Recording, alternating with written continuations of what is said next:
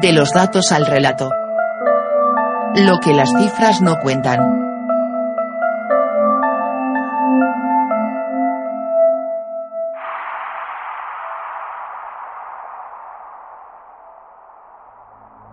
...28 de marzo de 2019... ¿Las niñas tienen vulva? Sí, las niñas tienen vulva. Aunque también hay niñas sin vulva y niños sin pistola. Pero no es a los desafortunados buses que ruedan por algunas ciudades esparciendo fobias y contaminando el aire a los que voy a referirme, sino a las niñas a las que, por serlo, les mutilan la vulva con la que nacieron. Lo que sea que tengas entre las piernas, para seguir leyendo, mejor cerrarlas. El último castrato en representar una ópera se llamaba Giovanni Battista Velluti. Fue en Londres en 1825.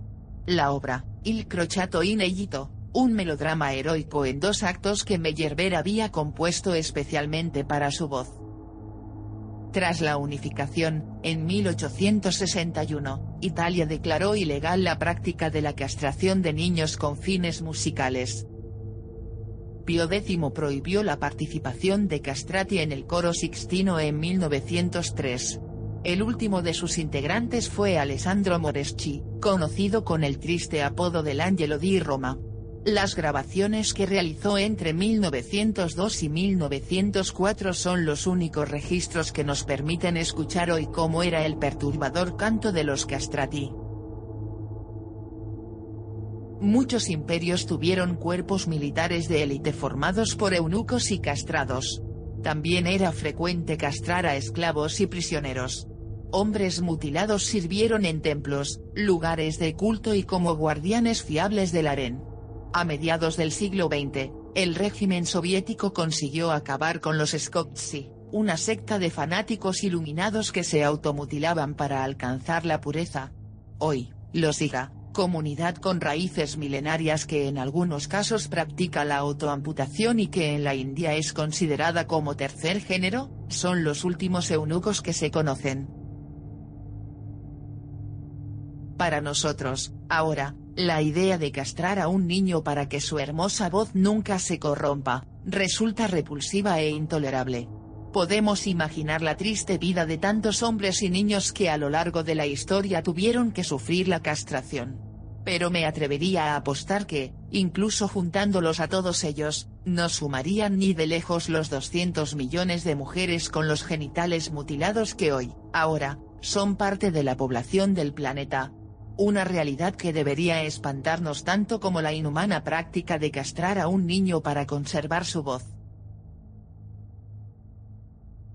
No son cientos ni miles. Son más de 200 millones. Para imaginar esa cifra, pensemos en Brasil o Pakistán. La población de ambos ronda los 200 millones. Hay pues tantas mujeres con los genitales mutilados como habitantes tienen dos de los países más populosos del planeta. Esta práctica es común en más de 30 países de África y Asia. En algunos de ellos, como Egipto, Somalia, Mali, Sudán e Indonesia, más del 90% de las mujeres entre 15 y 49 años han sido mutiladas. Mientras escuchas, cada minuto, 6 niñas serán mutiladas. 360 por hora. Unas 8.000 por día. 3 millones más en riesgo cada año. Hasta ahí las cifras. La web está llena de estadísticas y datos, no voy a replicarlos. Las cifras no dan cuenta del relato que corre en silencio, oculto entre las piernas de esos 200 millones de mujeres víctimas de un trato vejatorio que aún no conmueve lo suficiente como para que sea erradicado de toda cultura que hoy aspire a considerarse tal. Eso no es cultura, es una carnicería cultural. Una carnicería que, para ser aún más sórdida, ejecutan mujeres sobre niñas, que no deben poder entender cómo, quienes más las quieren, son capaces de permitir que les hagan eso. La evolución de la sensibilidad cultural que 100 años atrás permitió acabar con los castrati y con otras formas de mutilación masculina, ya es hora de que también alcance a quienes, por nacer con vulva en el lugar equivocado, son despojadas forzosamente de parte de su sexo. Para esas mujeres, la vulva, esa palabra técnica y ampulosa que no es frecuente en el lenguaje cotidiano pero que se ha hecho presente desde que comenzó a rodar estampada en los autobuses de la intolerancia, no es apenas el indicador de una condición, es una maldición. Porque todavía hoy, llegar al mundo con genitales femeninos supone, en muchas partes de ese mismo mundo, nacer portando los estigmas potenciales de la lascivia y la intemperancia. Y ante ese riesgo, pongámonos la venda antes de la herida, la castración preventiva extirpa de una vez y para siempre, la peligrosa libido femenina. Esperemos que no tengan que pasar 100 años más para que la última mujer mutilada se convierta, como Alessandro Moreschi, en un triste y vergonzoso hito del pasado. Para muchos pueblos, la mutilación es un rito de iniciación por el que las niñas se liberan de su impureza y pasan a la edad adulta. Las mujeres no mutiladas son tratadas como parias y despreciadas por la comunidad. Los hombres suelen rechazarlas como esposas y difícilmente formarán familia. Todavía hoy, esta tradición trata de justificarse en preceptos religiosos de obligado cumplimiento. Sin embargo, su origen y su práctica son muy anteriores al Islam y al cristianismo. Defender su legitimidad a través de argumentos basados en interpretaciones falaces de algunas escrituras, es un subterfugio enquistado por milenios de tradición. Un discurso para dotar de un marco teológico convincente a prácticas ancestrales, económicas y sociopolíticas vinculadas al control patriarcal de la sexualidad de la mujer para asegurar la castidad y la legítima filiación paterna de la descendencia. En el siglo del ADN, nada de esto tiene sentido. Para comprobar esas razones de control, basta analizar en qué consiste y los resultados que tiene una mutilación. La OMS la clasifica en cuatro categorías. Centrémonos sin rodeos ni sutilezas lingüísticas en la más brutal de todas, la infibulación o circuncisión faraónica. Un nombre que, para un procedimiento atroz, parece sacado de las mil y una noches. En el espacio donde se realiza el ritual, las niñas, la mayoría, aunque las hay menores, entre 4 y 15 años según las costumbres de cada etnia o región, son inmovilizadas por varias mujeres de su familia o de su entorno cercano. Una sujeta con fuerza la cabeza. Otras se encargan de los brazos, de la cintura y de mantener las piernas quietas y bien abiertas. La mutiladora, provista en la mayoría de los casos con una simple navaja o cuchilla sin esterilizar, examina los genitales y extirpa el clítoris. A continuación, rebana los labios menores y mayores. Después, con una aguja gruesa, cose el muñón de vulva restante estrechando la abertura vaginal y dejando apenas un pequeño orificio para permitir la salida de la menstruación y la orina. Según la destreza de la castradora, la mutilación, sin anestesia, puede durar entre 15 y 30 minutos. El resultado es espeluznante. Las palabras no bastan para hacernos una idea del desenlace de este procedimiento salvaje. Hay que ver para creer. Una activista africana, que en Suiza se dedica a sensibilizar y divulgar las devastadoras consecuencias de la ablación utilizando un maniquí con piezas desmontables, lo ilustra así. Al lado de esta imagen, los cinturones de castidad parecen un juguete ingenuo, la repulsa que este maniquí puede provocarnos es menor comparada con el espanto que se siente al enfrentarse a fotografías que muestran el procedimiento y sobre todo, al ver algunos de los documentales que recogen estas ceremonias inhumanas. Escuchar los gritos de dolor y percibir el sufrimiento en las caras desencajadas de las víctimas es difícil de soportar. La imagen de esos grupos de mujeres sujetando a niñas de piernas abiertas frente al cuchillo alzado de la mutiladora, parece una versión macabra de la lección de anatomía. En el cuadro de Rembrandt, son hombres de medicina en torno a la disección de un cadáver. En la mutilación, mujeres sin instrucción alrededor de una niña acuchillada. Terminado el ritual, las víctimas quedan expuestas a infecciones, hemorragias, dificultades para orinar, dolor y posibilidad de desgarros en las relaciones sexuales y en el parto que pueden resultar en riesgo vital tanto para el bebé como para la madre.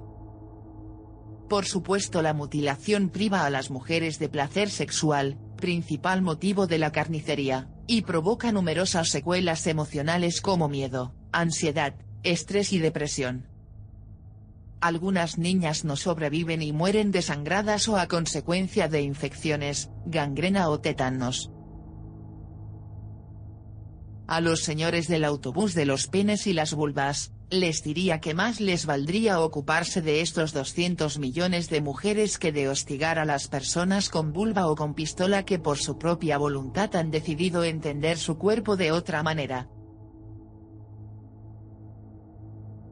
Documentándome, pasé días acumulando incredulidad, sorpresa, espanto, asco, rabia, repulsa y desazón hasta que escuché una frase en un documental sobre una comunidad africana que mutila a sus niñas que me dejó perpleja y desconcertada al descubrirme una variable que en ningún momento se me pasó por la cabeza.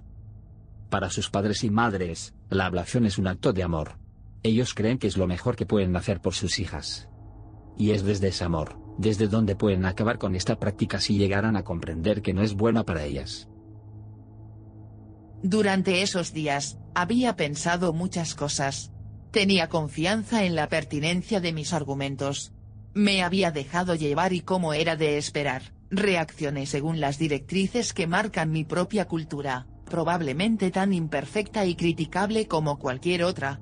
Si en algún momento pensé en el amor que todo padre o madre naturalmente siente por sus hijos, lo abordé desde el punto de vista contrario asombrándome por el hecho de que las familias permitan una agresión semejante en las personas que más quieren.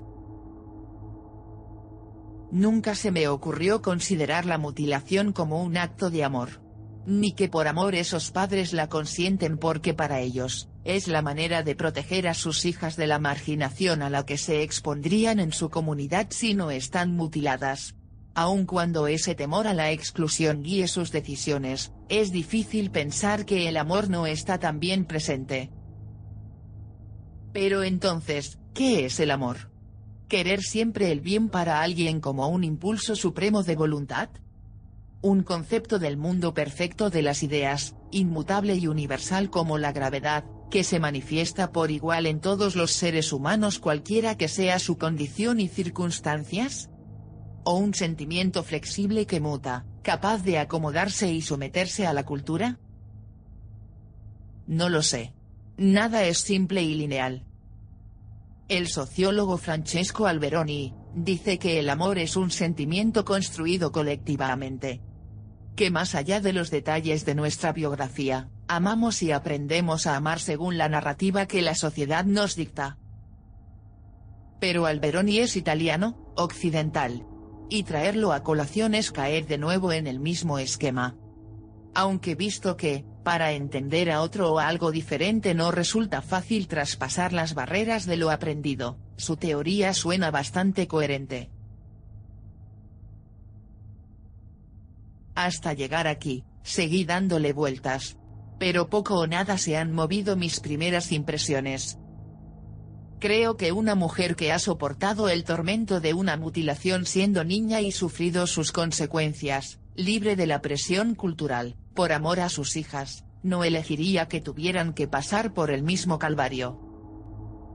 Debo reconocer que continúo en el mismo punto hoy, como ellos a sus convicciones, ceñida a la narrativa cultural que amuebla mi cabeza, y es probable que sea esa arquitectura aprendida la que ahora me hace pensar que si el amor es capaz de arroparse con esas vestiduras, preferiría que me odiaran. Porque al menos del odio podría defenderme.